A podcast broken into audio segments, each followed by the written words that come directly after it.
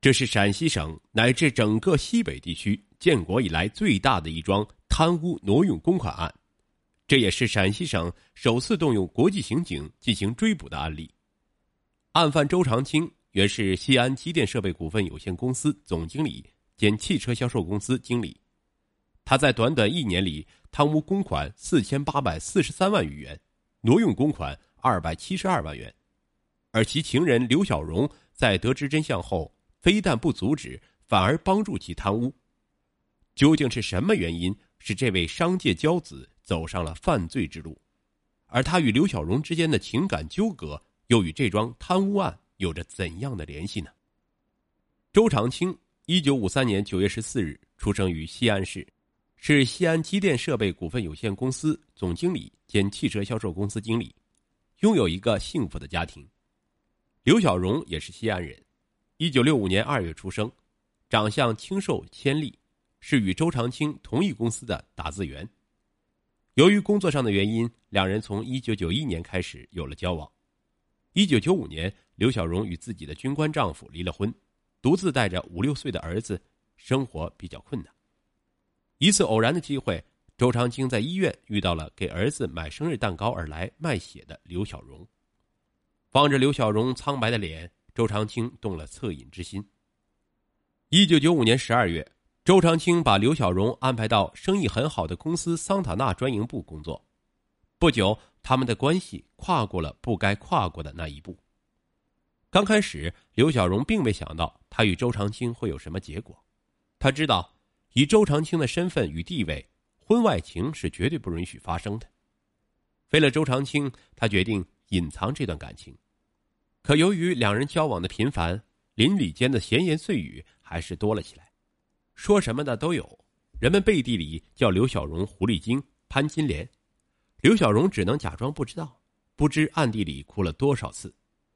直到有一次，他与别人因为一件小事发生争执，被人指着鼻子骂时，委屈终于再也抑制不住了。他开始想要一个名分，可周长青顾虑到自身的发展和结发之妻。拒绝了刘小荣的要求。失望与愤怒使刘小荣失去了理智，他逼问周长青是否愿意与他结婚，并告诉周长青他不在乎把一切都说出去。周长青一听火了，他很清楚这意味着什么，可离婚同样会对他的声誉造成极坏的影响。痛苦中，他接受了公司的任务，与同事一起去了深圳参加第二汽车制造厂一九九七年订货会。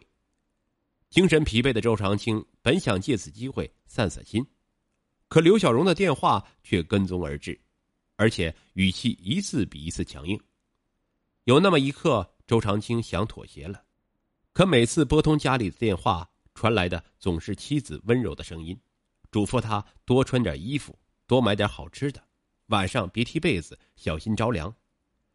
将周长青原本要说的话全堵在喉咙里。他想起了家里白发苍苍的老母和可爱的儿子，他想，即使不为前途，哪怕只是为了这个家，也不能与妻子离婚。为了躲避刘小荣的追问电话，周长青一天到晚闲逛在外，不愿回宾馆。同事见他一天到晚喝酒，就劝他到澳门赌场散散心。郁闷异常的周长青便答应了。周长青原本以为以自己的自制力不至于深陷赌场，可他失算了。第一次豪赌，他一夜间就输掉了身上携带的八千元现金和刘小荣给他买车的一张三十二点八万元的公司购车款汇票。输红了眼的周长青不知抽身而退，反而又向朋友李金龙借了一百三十万元港币继续赌博，企图翻本。可赌场没有奇迹，周长青再一次输光了。无奈中，周长青开始走上了一条罪恶之路。周长青是在回到宾馆后才清醒过来的。当他意识到自己三天时间里竟输了一百六十多万时，双腿马上软了下去。一百六十多万，他就是卖了全部家当也偿还不了，更何况里面还有三十多万是公款。事情一暴露，他的名誉、前途、地位全都没了。万分苦恼的周长青整天蹲在宾馆房间里，对李金龙的催债一再推脱。可他闪烁不定的言辞引起了李金龙的怀疑。不久后，周长青被李金龙找来的两个人跟踪监视起来。失去自由的周长青越来越绝望，有时站在宾馆高高的窗台上，他就想一头栽下去，一死百了。可每次只要一想到可爱的儿子，他就放弃了。为了摆脱监视，他不断跳窗爬墙，可每次都以失败告终。无奈中，周长青只好带着那两个人回到了西安，在公司开了一张一百多万元的汇票给了他们。头一次盗用公款的周长青陷入了极度的恐慌之中，一天到晚精神恍惚，噩梦不断，在自家客厅里走路也会摔一跤，有时夹菜居然把筷子伸到了桌子上。周长青渐渐的瘦了，他每天思索着如何归还这笔公款。正在此时，公司刮起了一阵传言，说是上头要来查账。周长青急了，一时之间，他到哪儿去凑那么多钱？万般无奈之中，周长青再次想起了赌场。输一次不一定输两次，再赌一次可能就会赢回来了。他这样对自己说。为了筹集赌资，周长青以公司购车为名，从下属的湖北十堰联络点、北京办事处等地提款。将两千多万元转往珠海利恒公司。可是命运再次捉弄了周长青，他再一次输光了。面对高筑的债台和澳门黑社会不还债就告发你的威胁，周长青不得不再次以购车的名义，从机电公司、汽车销售公司上海办事处、汽车销售公司财务科等处多次提款，总额达到几百万元。一九九七年七月。当周长青再一次一文不剩的走出赌场时，恐惧紧紧接住了他。不安中，他想起了情人刘小荣，于是打电话让刘小荣到珠海玩。刘小荣带着满心的喜悦来到了珠海，他想周长青毕竟还是爱他的。在珠海高级宾馆的房间里，周长青信誓旦旦，许诺带刘小荣去国外旅游结婚。毫不知情的刘小荣沉醉在幸福中。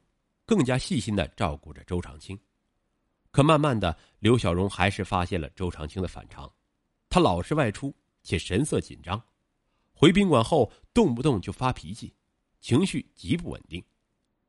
回到西安后，周长青又变回了样，为了家庭和地位，他绝口不提与刘小荣结婚的事儿。刘小荣急了，多次催逼。